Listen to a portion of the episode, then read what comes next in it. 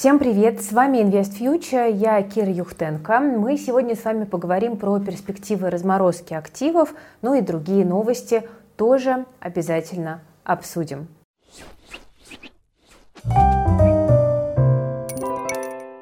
Итак, друзья, э, давайте начнем и прям сразу к делу. Э, значит, у нас сегодня была новость о том, что Тиньков подал заявку на разблокировку ценных бумаг и денег клиентов, э, при том, что еще в октябре брокер изначально анонсировал, что будет такое обращение в Минфин Бельгии. Ну и, соответственно, если заявка будет удовлетворена, то активы клиентов разблокируют. А, Тиньков не единственный брокер, ну просто он достаточно крупный игрок на рынке, поэтому это обсуждается достаточно широко. Значит, клиентам а, Тиньковским ничего делать не нужно, процедура автоматическая и бесплатная, как заявляет брокер. А, кроме того, там обратите внимание, что по некоторым другим брокерам там кто-то, насколько я знаю, просит отправить подтверждение того, что вы не против того, чтобы ваши данные передали. Кто-то, наоборот, просит не согласиться если вы против. В общем, я вам очень рекомендую взять этот момент под контроль. Почему? Потому что все заявки должны быть поданы до 7 января. Это дата, когда европейская страна там, планирует завершить все какие-то операции по российским активам. В общем, если до 7 января заявка с вашим именем да, не подана, то, соответственно, шансы на разморозку становятся очень и очень низкими. А, при этом обратите внимание на то, что значит, э, декабрь, конец декабря в Европе – это рождественские праздники, да, потом постновогодний период. А, и э, на самом деле, вот почему все так сейчас спешат, потому что хотят успеть до Рождества. А, есть э, заявки не только коллективные, которые подают брокеры, есть также заявки и индивидуальные – а, если у вас э, большая сумма заблокирована, вот прям большая, то я рекомендую вам про это узнать поподробнее. Ну и если интересно, мы можем сделать на эту тему более развернутый э, материал. В общем, нужно успеть подать заявку вот буквально в ближайшие две недели. Если брокер делает это от вашего имени, удостоверитесь, что вы есть в списке, то как бы ок, да, можно наблюдать за дальнейшим развитием событий. Если вы не попали в списки, рекомендую этим озаботиться, если вы хотите ускорить э, процесс разморозки э, ценных э, бумаг. И еще, тут есть такой момент, что мы, конечно, не можем возлагать на это слишком большие надежды. И это тоже факт, потому что, ну вот сейчас какой-то такой, знаете, оптимизм а, витает у некоторых, что, ну вот как бы занялись этим делом, да, там НРД подал одну большую заявку, брокеры отправили заявки поменьше, и вот, наверное, все за нас решат. Мы, конечно, надеемся на лучшее, как это говорят, надейся на лучшее, верь в чудо, но готовься к худшему. А вот я бы здесь все-таки тоже немножечко нас э, всех предостерегла от избыточного оптимизма, потому что может сработать, может не сработать. Да, поэтому еще раз, если у вас э, большой капитал, возможно, есть смысл подумать об индивидуальных э, заявках. Э, ну вот я тоже сама в этой теме поковыряюсь и вам с удовольствием расскажу подробности. Друзья, я вам что хочу рассказать. Во-первых, мы с командой долго думали, и в итоге приняли очень ответственное решение, вот прям сегодня. Это решение делать конференцию по перспективам российского фондового рынка.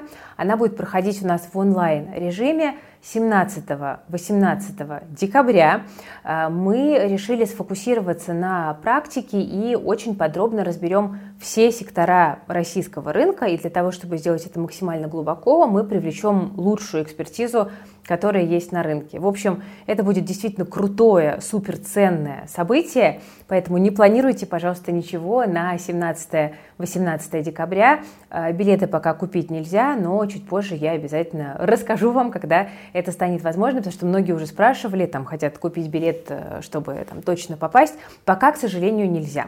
Э, Ждем, когда у нас все будет к этому готова. Мы сфокусировались именно на российском рынке, ну вот именно по той самой причине, что пока все-таки по зарубежным активам многовато вопросов, многовато рисков, поэтому будем работать с тем, что, ну, кажется, по крайней мере, безопаснее с точки зрения рисков инфраструктурных.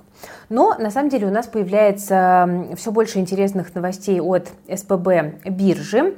А, значит, вот стало известно, что количество китайских акций увеличит до 70 9 с 5 декабря было 58, и, значит, мы получим доступ к акциям компании из 8 новых отраслей экономики Китая. Всего, значит, 35 отраслей через СПБ биржу уже покрываются. А, ну, в общем, в любом случае это хорошо, что СПБ биржа расширяет ассортимент акций, но скажу честно, вот у меня пока как-то интерес к гонконгским бумагам не прижился, Просто потому, что для меня там очень много незнакомых названий, и мне как-то тяжеловато погружаться в аналитику да, всех этих компаний. Как-то все-таки это, знаете, не Coca-Cola, не Apple и даже не Alibaba. Ну и плюс вот меня пока немножечко останавливает то, что до конца я не понимаю цепочку хранения активов. Вот. Но в любом случае новые инструменты на и так уже ужавшемся до предела рынке – это хорошо. Тем временем, вот к российскому рынку, да, я все-таки вернусь, э, так, значит, ведомости пишут. Э, у российского фондового рынка есть шансы для роста в декабре. Но, правда, забавно то, что под заголовком мелким шрифтом написано «Если вырастут цены на нефть, а геополитическая повестка останется нейтральный. Ну, знаете, такой э, дисклеймер. Ну, понятно, что по традиции Уолл-стрит э, действительно довольно часто случается вот то самое там ралли Санта-Клауса, да, когда перед Новым годом активы подскакивают, как это шутят, что даже медведи под Новый год становятся добрее. И, ну, действительно, там статистика американского рынка нам говорит, что даже в худшие годы э, иногда действительно рынок заканчивает год на позитивной ноте. Ну, вот, например, в 29 году 1929 тоже было предновогоднее ралли, э, вот уже как бы после биржевой э, паники, которая, по сути, положила начало Великой депрессии. А вообще с 1969 года ралли Санта-Клауса случалось в 75% э, случаев. Ну, а, тут на самом деле есть разные гипотезы относительно того, почему же все-таки это предновогоднее ралли происходит. Там кто-то говорит, что это управляющие э, там с налогами колдуют, и поэтому такие движения происходят. Кто-то говорит, что просто у людей действительно хорошее настроение перед праздниками, и они хотят, знаете, как это пошопиться. Вот. Но смотрите, как бы тут вопрос, э, действительно, а будет ли ралли в этом году? Ну, если отталкиваться от текущих предпосылок, то я бы сказала, что у американского рынка действительно шанс э, на это есть. Почему? Потому что вот буквально вчера я новости пропустила, к сожалению, но случилось важное событие. Глава ФРС Джером Пауэлл э, сказал, что значит, не будут повышать ставки э, так как бы резко, скорее всего как изначально рынок закладывал, хотя надо понять, что ни на какое снижение ставок он э, не намекал, но тем не менее стал немножко умереннее себя вести. Э, возможно, в этом есть какой-то маневр, э, Возможно, действительно Фед стал меньше беспокоиться по поводу инфляции, но рынку это, конечно, понравилось. И теоретически вот это настроение перед Новым годом на американском рынке может отрабатываться. Но тут вопрос, да, вот еще раз как бы вернусь к этому циклично. Много ли российских инвесторов, которые сейчас покупают иностранные акции? По моим наблюдениям, их немного. А вот российским рынком действительно интересуется много людей, да, как сказал вот господин Моисеев, замминистра финансов, от безысходности э, российский рынок может вырасти. Ну и, собственно, от безысходности российские инвесторы на него и смотрят. Ну и действительно, там, на российском рынке есть компании с потенциалом Э, даже в разгар э, кризиса и санкций. Но вот смотрите, допустим, аналитики, опрошенные ведомостями, дают нам следующие позитивные факторы для роста российского фондового рынка. Это ослабление рубля, решение ОПЕК+, замедление темпа повышения ставки ФРС, которое влияет, ну, понятно, на все рынки, в том числе на российский, российский, и реинвестирование дивидендов Татнефти, Роснефти, Лукойла и Газпромнефти. Еще момент. В декабре истекает срок 9-месячных депозитов, которые были открыты в марте под высокие ставки, и, соответственно, люди пойдут искать, куда же эти деньги пристроить, потому что по депозитам доходность уже не такая привлекательная. А, и, соответственно, тоже часть денег э, может э, потечь на фондовый рынок. Но, с другой стороны, вот у меня тут как бы контрвозражение. Э, смотрите, там 75% на российском фондовом рынке прямо сейчас – это физические лица. В условиях неопределенности, а она есть, и все, кто следит за новостями, это понимают, захотят ли все-таки люди оставаться в акциях, там, покупать что-то новое, или все-таки многие, допустим, предпочтут переложиться в облигации. Вот э, Напишите, как вы думаете, а может люди начнут акции продавать, чтобы купить подарки в условиях сокращения доходов? Напишите ваше мнение. Ну вот на нашей конференции мы э, не будем пытаться заглянуть э, так близко, потому что ну, мне кажется, что пытаться угадать какие-то краткосрочные движения российского рынка сейчас это как, ну, как погоду угадывать фактически. Да? Слишком много тут новостных факторов э, влияет, которые мы вообще никак не можем предугадать. А вот на долгосрок посмотреть интересные компании по секторам, это интересно, на мой взгляд. На горизонт там 3-5 лет это может быть очень и очень э, интересная точка для входа, если человек готов, конечно же, принимать риски. Вот как бы с такой точки зрения мы на конференции э, будем на российский рынок смотреть. А еще хотела сделать маленький анонс, вот сказала про подарки и вспомнила, что у нас еще буквально там остается 1-2 дня, чтобы поучаствовать в античерной пятницы от команды Invest Future. Все давали скидки на свои продукты. Мы подумали, что скидки развращают и вообще это неинтересно. Поэтому мы сделали такой квиз по финансовой грамотности из 10 вопросов. Вы его проходите, проверяете свой уровень, получаете, значит, информацию по результатам своих ответов. И а, мы в случае успешного прохождения, конечно же, даем вам скидку 35% на подписку IF+, в том числе и на годовую подписку, а у нас в подписке, я напомню, есть э, модельные портфели, в том числе и по российскому рынку, которые наши аналитики регулярно там обновляют, э, делают э, всякие там раскрытия своих действий. В общем, вот для тех, кто тоже за российским рынком следит, может быть очень и очень интересно. Ссылочку на бота, в котором можно пройти тест, я оставляю в описании к видео. И еще мы всем, кто проходит тест, подарим в подарок дадим в подарок свежий обзор по золоту, и там по золотодобытчикам есть информация, и, по-моему, там у нас еще обзор по техам, если я ничего не путаю. В общем, подарки тоже будут. Так, а мы с вами идем дальше. А, значит, у нас э, еще такой момент. С 1 декабря тарифы ЖКХ поднимут в среднем на 9% по стране. И важный момент, что эта индексация, она как бы внеплановая, потому что обычно тарифы повышают 1 июля, один раз в году э, с учетом инфляции. В этом году повышение уже было в среднем на 3-6,5% в зависимости от региона. И фактически декабрьский рост тарифов – это аванс за 1 июля 2023 уже года. И в Госдуме говорили о том, что это вынужденная мера для бесперебойной работы ЖКХ. А, и, соответственно, в следующий раз тарифы должны пересмотреть только 1 июля 2024 года. Ну и на том спасибо, но посмотрим. Не потребуется ли еще каких-нибудь экстренных мер, знаете ли, всякое возможно.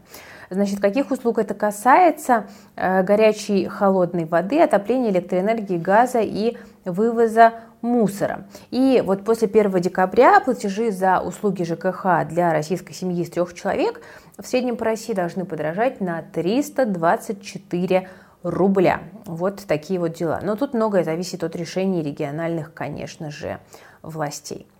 Так, что у нас с вами еще в декабре меняется? Давайте вот это тоже с вами обсудим. Значит, во-первых, э, комиссия по э, системе быстрых платежей. Э, у нас, э, а, это не с 1 декабря, извините, это с 19 декабря, но тоже обратите внимание, кому актуально, вводится единая комиссия за трансграничные переводы по СБП 6 рублей, и платить ее будет отправитель. По СБП сейчас можно, если вы не знали, отправить деньги в Узбекистан, Таджикистан и Киргизию, и уже 12 банков или еще, не знаю, как вам больше нравится, к этой системе подписались. А, дальше. У нас э, с 1 числа, с 1 декабря ни к валам нельзя покупать ценные бумаги недружественных стран, если после сделки их доля в портфеле превысит 5 процентов. С 1 января у нас там будет, как вы помните, полный запрет. Ну, кстати говоря, обратите внимание, что вообще не у всех брокеров, насколько я знаю, никвалом сейчас можно покупать ценные бумаги. Некоторые не стали заморачиваться и просто сразу поставили блок, хотя ЦБ рекомендовала вот это вот постепенное сокращение доли. Дальше. Что у нас еще из э, интересного? Значит, с декабря на госуслугах можно будет оформить пособие на детей – зарегистрировать там права на недвижимость, эм, подать декларации НДФЛ. Ну, тут как-то я не понимаю, вроде бы это и тоже можно было раньше сделать.